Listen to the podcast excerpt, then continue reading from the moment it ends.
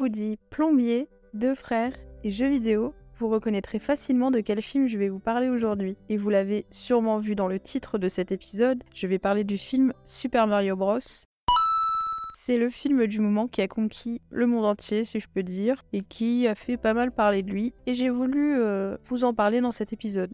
C'est quand même un univers qui a marqué mon enfance. Je me revois jouer à la Nintendo DS pendant des heures avec mes cousins, que ce soit sur Mario Kart, Mario Bros, Mario Jeux Olympiques et j'en passe. Bref, on a passé des heures dessus. Et à première vue, j'étais pas spécialement emballée à l'idée d'avoir euh, une adaptation de ce jeu vidéo en film. Il y a beaucoup de jeux qui sont adaptés en film, mais c'est jamais très parlant, très réussi. Et là, les quelques images que j'avais vues dans les teasers, elles m'ont convaincu à aller le voir. Dans cette adaptation, on suit Mario et son frère Luigi dans une nouvelle aventure. On les retrouve à New York où ils ont lancé leur activité de plomberie. Et après quelques péripéties dans leur boulot, ils se retrouvent aspirés dans un monde inconnu. Malheureusement, ils ne se retrouvent pas au même endroit à l'arrivée. Mario va tomber, lui de son côté, dans le royaume de la princesse Peach. Et Luigi va tomber, lui de son côté, dans le royaume de Bowser. Et donc, on va suivre Mario qui va tenter de tout faire pour retrouver son frère. J'ai évidemment recensé les points qui étaient à retenir pour ce film, qui est pour moi une très grande réussite. Euh, on va commencer avec le premier point, qui est pour moi les images.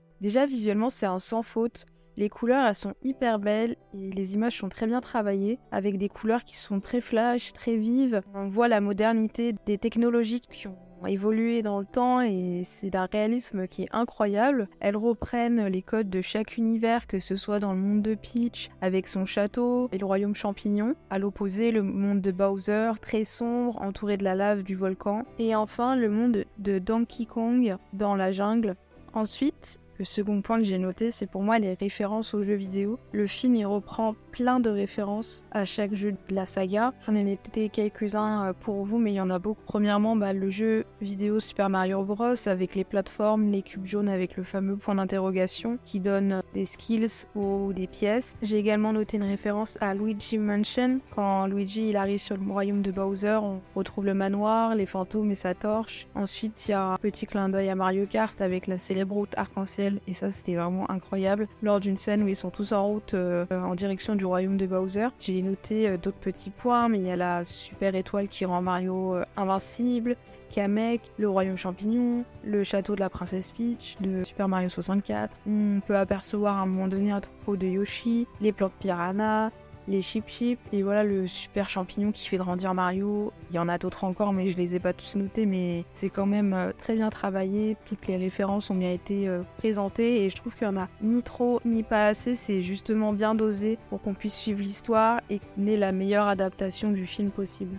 Le point suivant que j'aimerais évoquer, c'est pour moi la musique. La musique, c'est quelque chose que je trouve d'hyper important dans les films. Ça va permettre, je trouve, d'avoir ce côté immersif à chaque scène et procurer des émotions euh, diverses en fonction du style musical. Et j'ai trouvé que dans ce film, il y avait pas mal de musique très entraînante très bien sélectionnées dans un style rétro des années 80 et assez dynamique. On peut retrouver des titres comme Take On Me de AA, Thunderstruck du groupe ACDC, la chanson de Bonnie Tyler, Holding Out for a Hero, Mr. Euh, Blue Sky par Electric Light Orchestra. Enfin voilà, c'est plein de titres euh, de ce style ultra entraînant. Ça a dynamisé le film tout le long et c'était incroyable. Le dernier point que je souhaiterais évoquer, c'est pour moi le rôle de Peach, que j'ai trouvé très féminine et moins nunuche que dans les jeux vidéo. Dans ce film, on fait face à une Peach qui est je trouve, différente que dans les jeux vidéo, ou du moins là, dans le, scénario, les réalisateurs ont essayé de lui donner un rôle plus important.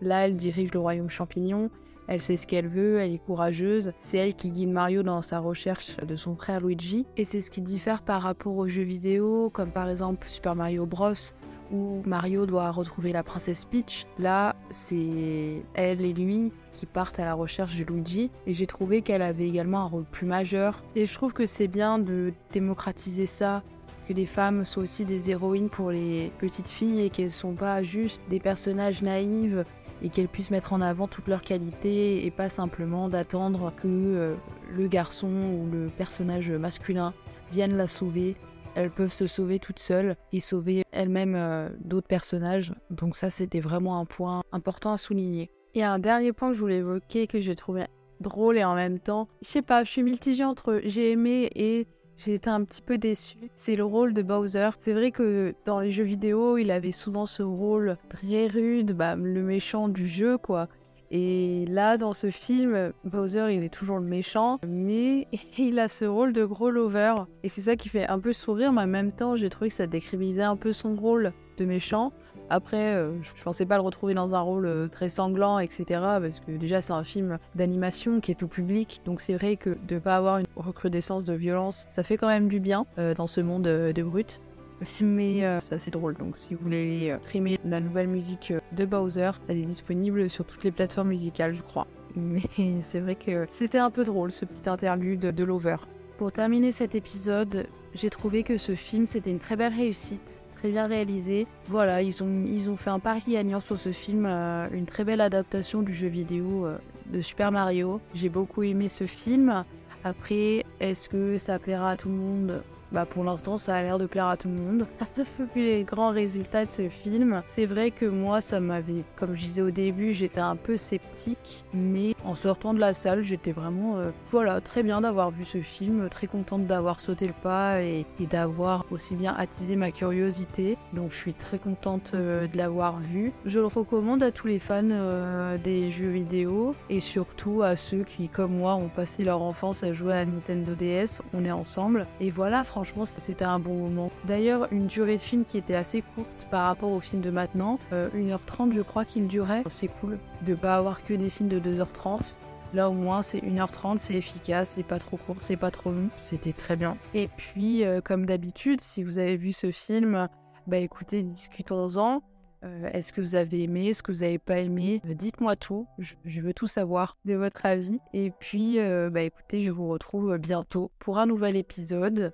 Et euh, je vous souhaite euh, le meilleur et je vous fais plein de gros bisous. A plus